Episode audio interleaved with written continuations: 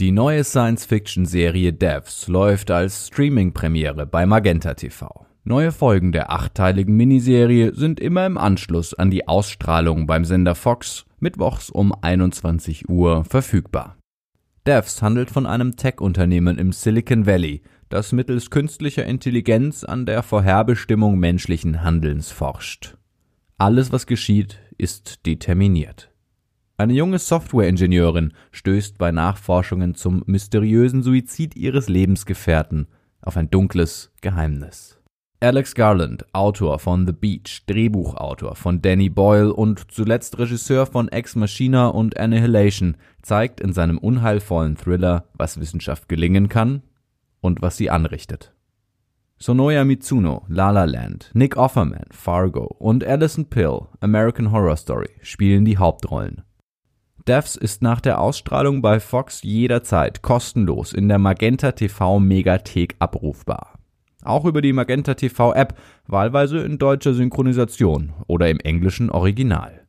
Devs ist Teil der Megathek, eines umfangreichen und vielfältigen Streaming-Angebots, welches kostenlos allen Magenta TV-Kunden zur Verfügung steht. Weitere Infos unter www.telekom.de slash magenta-tv. Und nun viel Spaß bei einer neuen Folge der Freiwilligen Filmkontrolle mit euren Kontrolleuren Sassan Niaseri und Arne Wielander.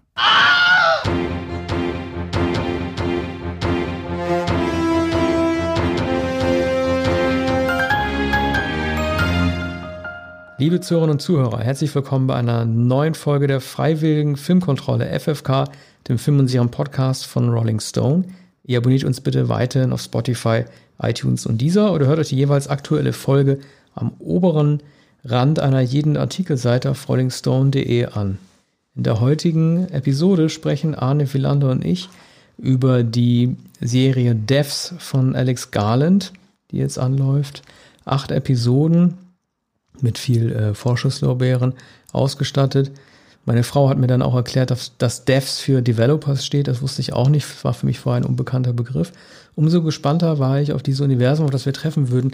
Ich habe mich vor allem auch gefreut, wieder was von Alex Garland ähm, zu sehen. Nicht, dass er abgemeldet gewesen wäre, aber er hat sich sozusagen immer wie in verschiedenen Projekten ja versteift und sich erstmals jetzt einer Fernsehserie gewidmet. Wir alle wissen ja, dass er begonnen hat, sehr interessant als Romanautor, unter anderem von The Beach, da war er gerade mal 25 oder 26, da kam 95, glaube ich, raus. Und hat dann, äh, was auch sehr interessant ist, eine sehr steile Karriere dann hingelegt als Drehbuchautor. Das ist für Schriftsteller in dem jungen Alter eigentlich äh, relativ ungewöhnlich. Normalerweise würden Autoren mehr als äh, drei Bücher, die er, glaube ich, veröffentlicht hat, rausbringen und dann erst sich sozusagen kaufen lassen vom Filmgeschäft. Aber er hat gleich erkannt, dass ihm auch das schmalere und ähm, sozusagen bildgebundenere Format halt liegt. Ähm, er hat dann, wie ich finde, zwei der besten oder sogar drei der besten Drehbücher im äh, Sci-Fi und Fantasy-Genre geschrieben, die ich überhaupt verfilmt gesehen habe, nämlich einmal für Danny Boyle ähm, 28 Days Later, das 2004 das Zombie-Genre neu, kann man sagen, revitalisiert hat. Er war der Erfinder der rennenden Zombies. Gleichzeitig auch eine Parade auf den Brexit gewesen. Dann natürlich äh, großartige Science-Fiction-Film, der leider ein bisschen untergegangen ist, Sunshine, von dem ich immer noch denke, er ist untergegangen, weil er den Titel Sunshine trägt und nicht Space oder sowas hatte fragende Sinnexistenz im Angesicht der Sonne als Gott und auch ein, wie ich finde, der besten Comicfilme, der leider auch untergegangen ist, Comicverfilmung, nämlich Dread von 2012. So, danach hat er als Regisseur äh, begonnen und gleich sehr stark eingestiegen mit äh, Ex Machina, danach mit Annihilation, der glaube ich vor zwei Jahren auf Netflix angelaufen ist. In allen diesen Filmen geht es darum, dass bestimmte Schöpfer das, was sie kreiert haben, am Ende dann doch nicht ganz beherrschen, dass ihnen sozusagen ihre eigene Allmacht, diese gottähnliche Allmacht, ihre Intelligenz dann im Weg steht und sie sozusagen diese Pandora-Büchse nicht mehr geschlossen kriegen. Und so ein bisschen geht es darum auch in Devs. Ja, du hast es äh, schon so äh, subsumiert, ähm, zusammengefasst. Nein, es gibt noch sehr, sehr viel mehr zu sagen. Aber zu, zu Garland, ich habe ähm, das allermeiste von ihm nicht gesehen. Natürlich die Beach-Verfilmung. Ähm, höre jetzt von, von dir einiges zum ersten Mal. Aber hier bei Devs ist, ähm, ist die Determination, die Determiniertheit des Menschen das Entscheidende. Gleich zu Beginn sagt der Schöpfer einer na, man kann sagen, eines ehemaligen Startups wahrscheinlich eine, eine riesige Entwicklerwerkstatt in den Wäldern bei San Francisco. Er sagt ähm, sehr bald zu Beginn, es ist alles determiniert. Du bist gar nicht schuld. Man kann auch hier schon verraten, äh, der Verrat, den du begangen hast, nämlich ein junger, ähm, ein junger Entwickler, der gerade aufgenommen wurde in den Bund der Innersten, nämlich der, der, der Devs äh, diesen, dieser, für diesen Verrat bist du nicht verantwortlich, verstehst du? Das ist alles, es ist alles vorgezeichnet. Wir denken, wir haben einen freien Willen, wir denken, wir können es entscheiden. Wir denken, äh, wir haben alles in der Hand und jede Entscheidung, die du triffst, hältst du für, für deine eigene. Nein, es war alles vorgezeichnet. Wir müssen hier nichts bedauern. So.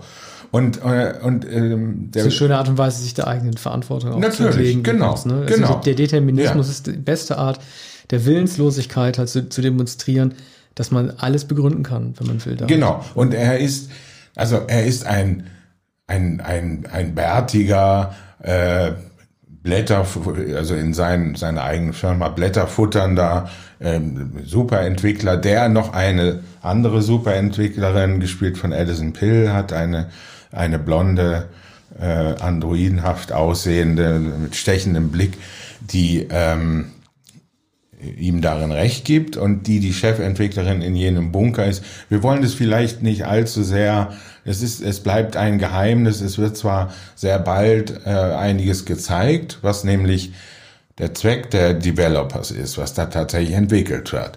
Das Geheimnis ähm, wird ähm, zumindest angedeutet, man, man sieht, was da ist. Es muss etwas Ungeheuerliches sein, denn der junge Mann, der dorthin kommt, ähm, Erstens muss er sich übergeben, kurz nachdem er angekommen ist. Und äh, man, man hat den Eindruck, wenn man auch die Zahlen auf dem Bildschirm sieht, von denen man natürlich nichts entschlüsseln kann, das ist etwas ganz, ganz Großes. Später kommt NSA. Großartige Reaktion ist ähm, hinter eines der wichtigsten Geheimnisse der Menschheit oder der entscheidendsten Erfindungen der Menschheit zu blicken und damit sozusagen mit Überforderung zu reagieren, wie es dieser Sergei dann halt auch macht, indem er sich übergibt, das ist schon mal eine ganz großartige Sache. Ja, also man, man, man könnte es anders darstellen, man könnte es auch gar nicht darstellen, man könnte einfach sehen, wie er mit offenem Mund draufstarrt und wie er vor allem begreift, worum es sich handelt. Das begreift der Zuschauer da nicht. Aber er wird nicht so lange auf die Folter gespannt, dass man sagen kann, dass der einzige MacGuffin, das einzige Geheimnis des Films ist darum, wo, worum es geht.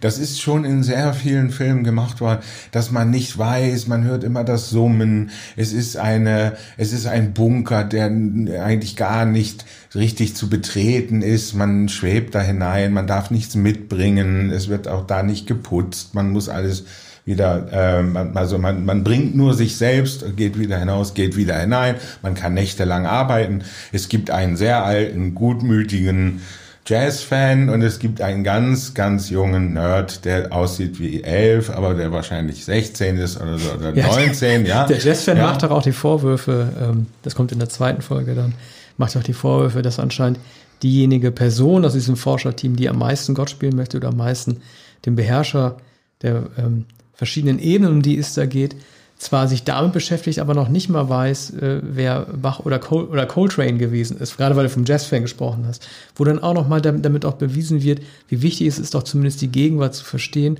bevor man sich anmaßt, mit den Personen der Vergangenheit auseinanderzusetzen, was ja auch eine sehr herbe Kritik an dem Schöpfer an sich ist, diesem Forscherteam, der ist ein bisschen wie so eine, Mischung aus äh, Silicon Valley und New Age Guru äh, dargestellt, wird übrigens gespielt von Nick Offerman äh, in der Rolle des Forrest, der seine, ähm, seinen Forschungsbetrieb als CEO nach Amaya benannt hat, seiner Tochter, wie wir sehr bald erfahren, schon in der ersten oder zweiten Folge, äh, die verstorben ist und der jetzt sozusagen hinterher traut und natürlich nach einem Weg sucht, bei ihr zu sein. Ich fand es interessant, wie er selber verschiedene äh, Forschungsströme, die äh, sehr aktuell sind, halt so abwischt und sagt, dass es keine Rolle spielt in dem, worin er forscht. Er sagt einmal irgendwie, ähm, kalte Fusion ist für ihn Alchemie oder dann sagt er irgendwie Biotechnologie ist ein Missbrauch von Ressourcen, das interessiert ihn gar nicht. Aber er interessiert sich, äh, auch das ist ein Aspekt, der selber halt zur Sprache kommt, den wahrscheinlich die äh, Physikstudierenden oder Physiker und unseren Hörern noch besser verstehen als wir. Er lehnt ja auch das Prinzip der äh, multiplen Universen ab, die Multiverse Theory ja. als Determinist. Und das wird interessant. Es gibt ähm, eine Episode in Devs, in der, jetzt kannst du mich ja vielleicht mal kontrollieren, ob ich das richtig verstanden habe, in der ein Experiment rekapituliert wird, das es wirklich so gegeben hat. Das gab es vor ein paar Jahren, das ich faszinierend fand, aber von dem ich gar nicht weiß, ob ich es richtig verstanden habe. Da musst du mich mal korrigieren. Es gibt äh, so eine Vorlesung. Ich weiß. Du warst in Physik bestimmt besser als ich. Da werden irgendwie so zwei Teilchen verschossen, so ein Experiment. Ich weiß nicht, ob es Protonen sind, Neutronen und so weiter. Die werden durch so ein Loch geschossen. Oder jetzt, jetzt schwimmen wir schon. Oder es wird durch ein Loch geschossen, taucht aber an zwei verschiedenen Orten am Durchschuss auf der anderen Seite auf Voraus die Physiker halt geschlossen haben, dass Teilchen sich teilen können, ähm, obwohl es so nicht beabsichtigt gewesen ist. Und das sei ein Beleg, ein theoretischer Beleg, praktisch erwiesen für, die, für das Vorhandensein verschiedener Universen, die parallel nebeneinander hm. fahren. So ist es mir verständlich. Aber ich hatte übrigens eine 5 Minus in Physik. Das war hm. sogar noch äh, hinter Mathematik. Nein, ähm, damit muss man sich äh, nicht befassen. Es ist natürlich eine Thriller-Serie. Du hast zu Recht gesagt, dieser, der natürlich ist, ähm, ist äh, der Amaya-Gründer Forrest äh, ein, ein Guru, ein, sowohl ein, ein New Age-Mann als auch ähm, Wissenschaftler, möglicherweise. Nein, er sieht aus wie ein Hippie und ist aber möglicherweise ein Zyniker. Natürlich sagt er an einer Stelle, so Geld interessiert mich nicht mehr. Und er hat einen Wachmann, also jetzt kommen wir zum Kern. Es verschwindet also dieser junge Mann, der da angestellt ist.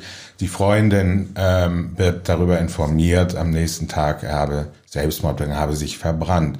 Eins haben wir noch nicht gesagt, Amaya ist eine riesige Gestalt, also seiner Tochter nachgebildet, die über den Wald hinausragt. Also eine, eine, eine Statue aufgestellt wie im Disneyland, gewaltig wie äh, Mickey Mouse und thront über diesen Baumwipfeln. So, das ist, ist schon das Monument, das wahrscheinlich das Movens ist für, für Forrest. Sie thront auch über ihm, das ist ja das, das, ist ja, das Bedrohliche. Ja. Ne? Also sie guckt ja nicht ja. böse die Statue, ja. aber es ist einfach eine, eine niederschmetternde Figur für ihn. Ja, und ähm, das, das, was er betreibt, ne, man kann sagen, die nicht nur die Erforschung der Vergangenheit, sondern die Entschlüsselung, jetzt bin, sage ich etwas wissenschaftlich, die Entschlüsselung des Genoms der Erinnerung. Ah, ja, genau. Oder wie in der Vergangenheit ähm, die, das ähm, äh, das Genom aufgeschlüsselt ist, so dass man, dass man äh, etwas zurückholen kann und zwar bildlich zurückholen kann. Also ich, du hast vorhin gesagt, Sunshine. Ich denke immer an dieses Eternal Sunshine of the Spotless Mind, dass ähm, dass in der Vergangenheit man sagt ja auch, das einzige Paradies, aus dem man nicht vertrieben werden kann, dass bei Garland da immer der Schlüssel liegt. Und jetzt versucht Forrest es aufzuschlüsseln und die Tochter zurückzuholen. Und man ahnt, wir wollen nicht viel vorwegnehmen, ähm, man ahnt, äh, dass das eben nicht gelingt. Diese gewaltige Tochter, die über den Baumwipfeln thront, die wird nicht zurückzuholen ja. sein. Also es stimmt schon, ähm, es wird ja auch an einer Stelle gesagt, äh, völlig richtig, äh, oder angedeutet, ähm, dass äh, Forrest gar nicht der, der klügste Kopf dieser vielen klugen Köpfe ist, sondern vor allem ein Entrepreneur, der halt weiß, wie er verschiedene Kräfte an sich bindet, aber dann halt nicht weiß, wie aus den richtigen Leuten dann die richtigen Sachen dann irgendwie rausholt. Und er trifft ja auch einige, einige Entscheidungen, die falsch sind. Ich habe mich nur, ich habe mich nur trotzdem extrem stark mit ihm verbunden gefühlt. Er bekommt ja dann auch, dass er die NSA erwähnt, er bekommt ja dann auch irgendwie, äh, irgendwie, ich weiß nicht, die, das habe ich, weiß nicht, wie richtig gemerkt, ob es die Staatsministerin ist, irgendwie von Kalifornien. Sie kriegt, er kriegt auch Besuch ja, und dann muss er es erklären. Ich glaube, es ist eine NSA-Mitarbeiterin. Ja, er, muss, er will es auch nicht wirklich erklären. Er erklärt was er ja nicht, hat. was er macht genau. und er sagt, die, die Wettervorhersage und er sagt, wie ja. wird morgen das Wetter? Und natürlich will er nichts preisgeben. Er Aber müsste es auch nicht. Sie appelliert natürlich an Amerika. Sie sagt ja. doch nicht einmal die Welt oder die Menschheit. Sie weiß ja auch nicht, beziehungsweise äh, der Behörde, der sie vorsteht, die weiß, die kann, wird niemals verstehen, was er da forscht. Sie kann nur hoffen, dass er die Wahrheit sagt und hat sich sozusagen ihm dadurch ergeben. Ich habe mich nur mit ihm sehr verbunden gefühlt, äh, auch wenn sich ziemlich bald herausstellt, dass er, auch wenn er kein Antagonist ist, aber halt auch jemand ist, der auch über Leichen gehen würde.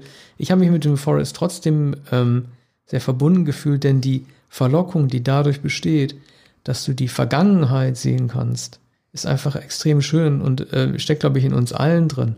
Ne, es gibt so ein paar Fragen, die dann irgendwie geklärt werden. Einmal sagt jemand aus dem Team, it was Oswald, however. Also sie hat praktisch herausgefunden, Ja, ja. man überprüft, dass Ja. wer von wen, also wer es wirklich war, der Kennedy ermordet hat. Ne, es, es, es, es, es gibt eine Szene, äh, die äh, Marilyn Monroe und Arthur Miller beim äh, Sex zeigt. Du jetzt solltest es nicht sagen. Aber das kann man vorwegnehmen, es kommt relativ bald. Ja, also, es kommt noch inner, innerhalb der Folgen, die man eh schon, sehen kann. Haben wir schon sehr viel verraten. Aber Ich das wollte- ist, ist natürlich sagen- eine, eine Pointe.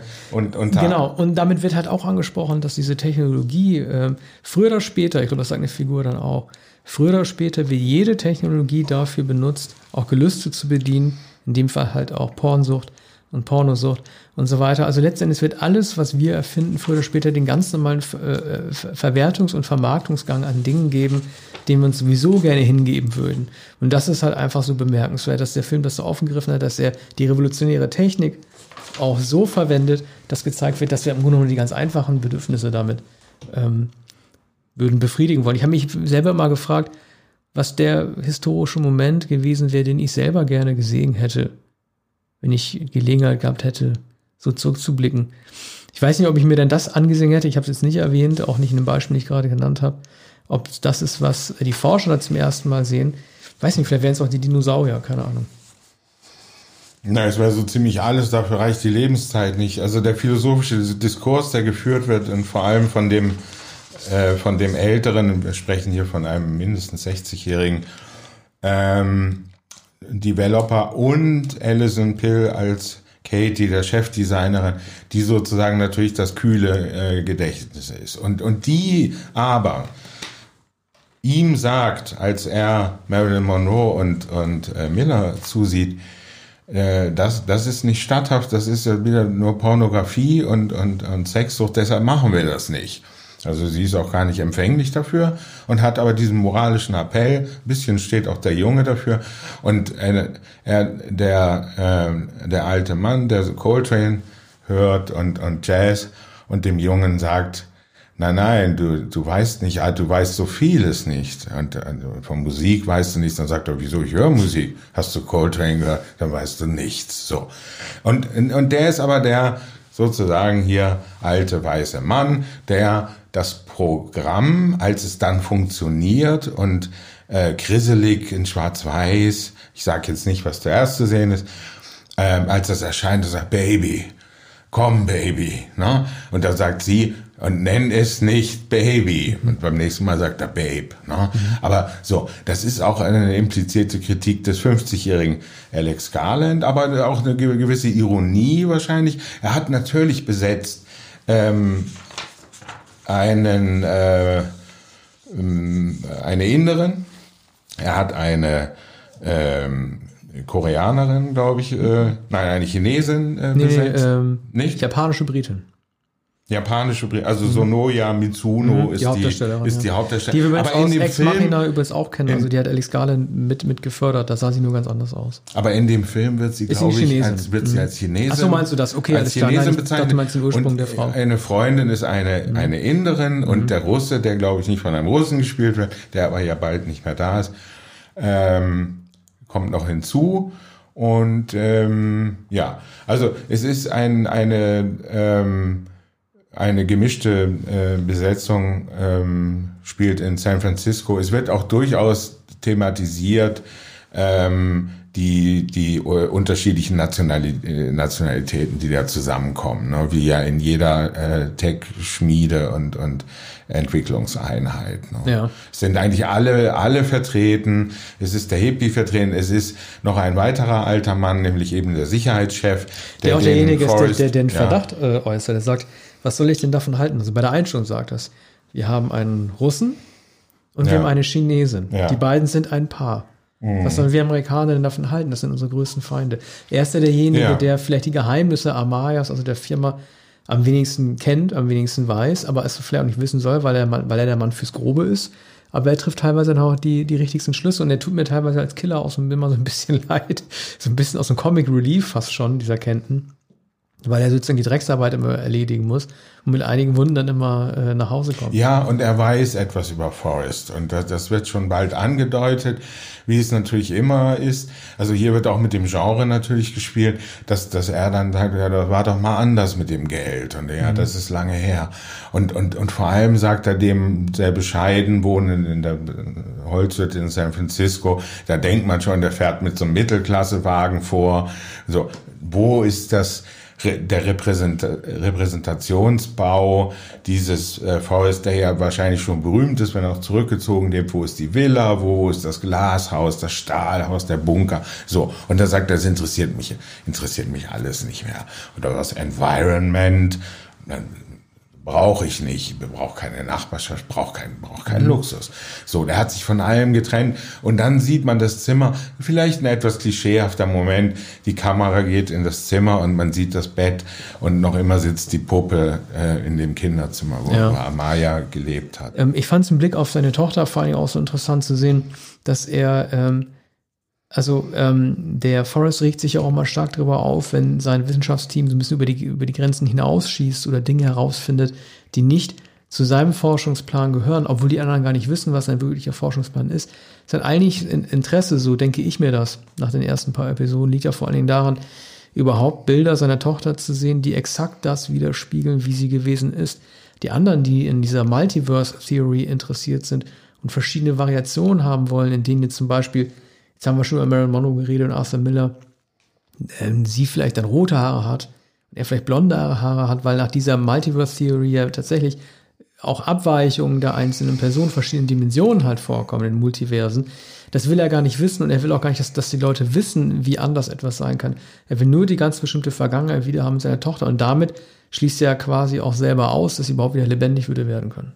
Ja, also es ist eigentlich ein von vornherein zum Scheitern verurteiltes Projekt, an dem die äh, beteiligten Entwickler unterschiedliche Interessen haben. Ne? Man kann sagen, der, der Junge äh, surft da äh, als, als ähm, ein Junggenie auf einer äh, Welle, die ganz seiner Zeit entspricht. Wo der Alte aber diese Skills her hat, das weiß man nicht, wenn er Coltrane gehört hat.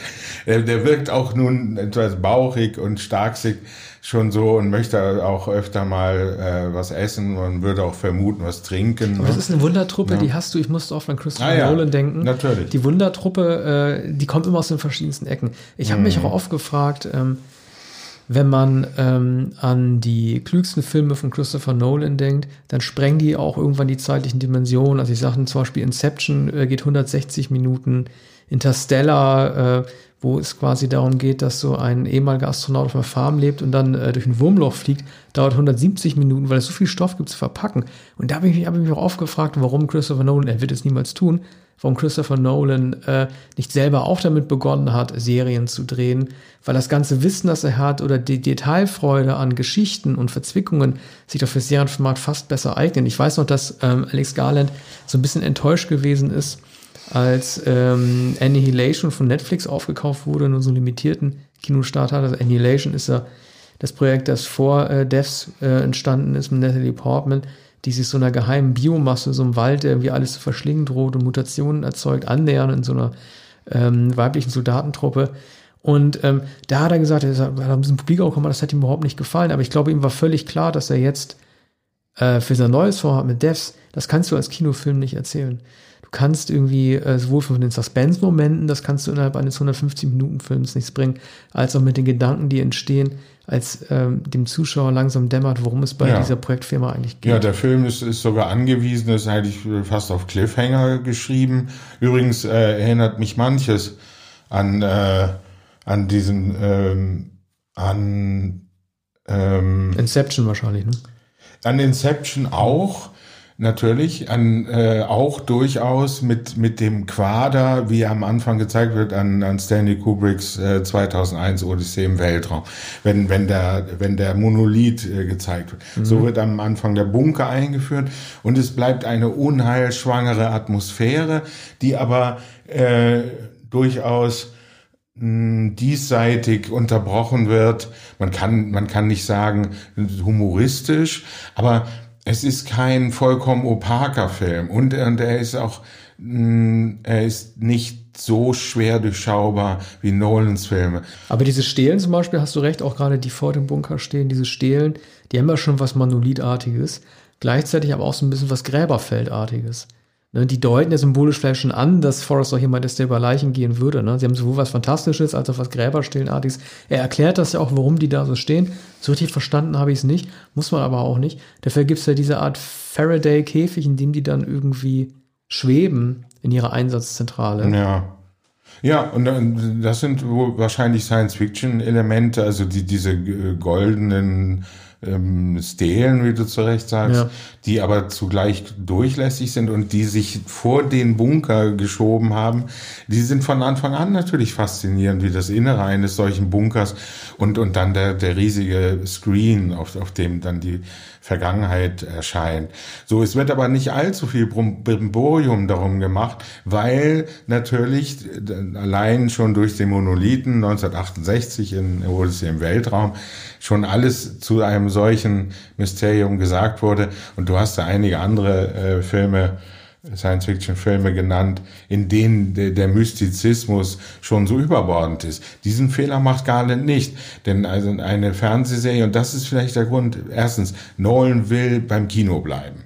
Er will, er will unbedingt, hat er gerade in einem Interview wieder gesagt, äh, er liebt das Kino, er, er will im, im, Kino bleiben und er will, will die Serie nicht drehen. Er könnte sie ohne weiteres natürlich drehen, wenn auch nicht in der Art, wie er jetzt die Filme, man muss ja auch sagen, Action, Actionfilm, eigentlich Actionfilm. Nolan dreht Actionfilme, das ist ihm sehr wichtig. Ja, also er ver ja. verknüpft irgendwie den, äh, ähm, ja, kann man sagen, Brainfuck mit äh, hochexplosiven Action-Szenen, Verfolgungsjagden, Maschinengewehren, also ähm, des Heist-Movies und ähm, des Überfalls und, und, ähm, und, der Genres auch. Der Genres, der, ja. der Genres.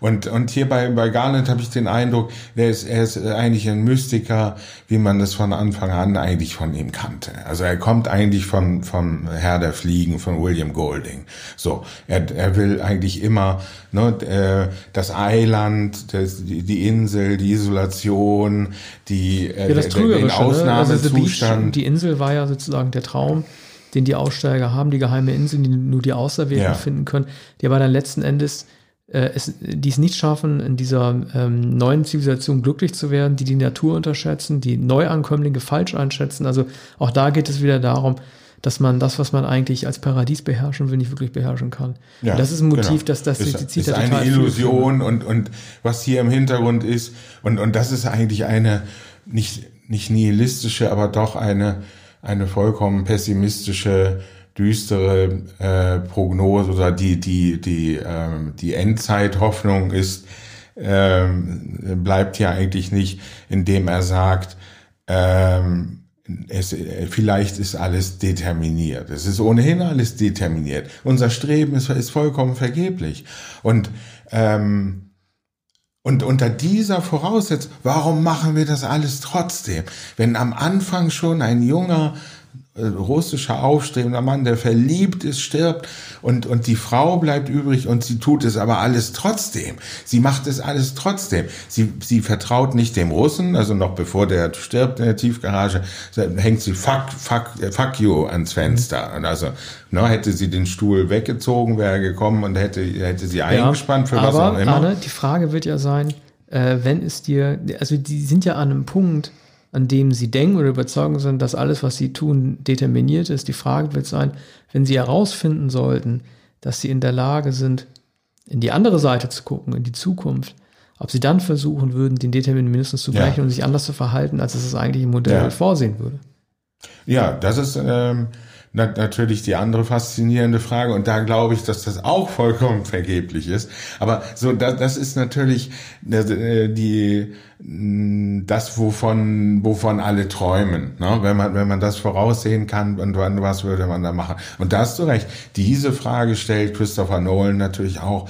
Jetzt kann man fragen, das Devs ist eine amerikanische Serie, übrigens schon hoch gelobt und zu Recht.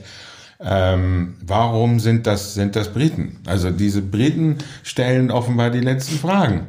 So wie man ja, das die, stimmt, ja. hast recht. Ja, ja, das ist tatsächlich ein Brite. Also ich habe mich dann auch stark gewundert, also als ich die ersten Produktionsfotos gesehen habe, habe ich gedacht, das wäre, das, das wäre auch eine in England spielende Serie, das sah mir irgendwie so aus, Dann hat sich natürlich als San Francisco herausgestellt, was da theoretisch auch passend ist, weil die ganzen Gurus da auch leben oder die, die sich für, für übermächtig halten. Ich habe mich gefragt, wenn ähm, man daran glaubt, dass äh, es verschiedene Universen gibt und wir verschiedene Ichs haben, dass es uns fünfmal gibt, wir sitzen fünfmal in diesem Raum oder der eine öffnet gerade die Tür oder der andere geht gerade auf Toilette, aber es gibt uns in unmittelbarer Nähe fünf X mal und so weiter.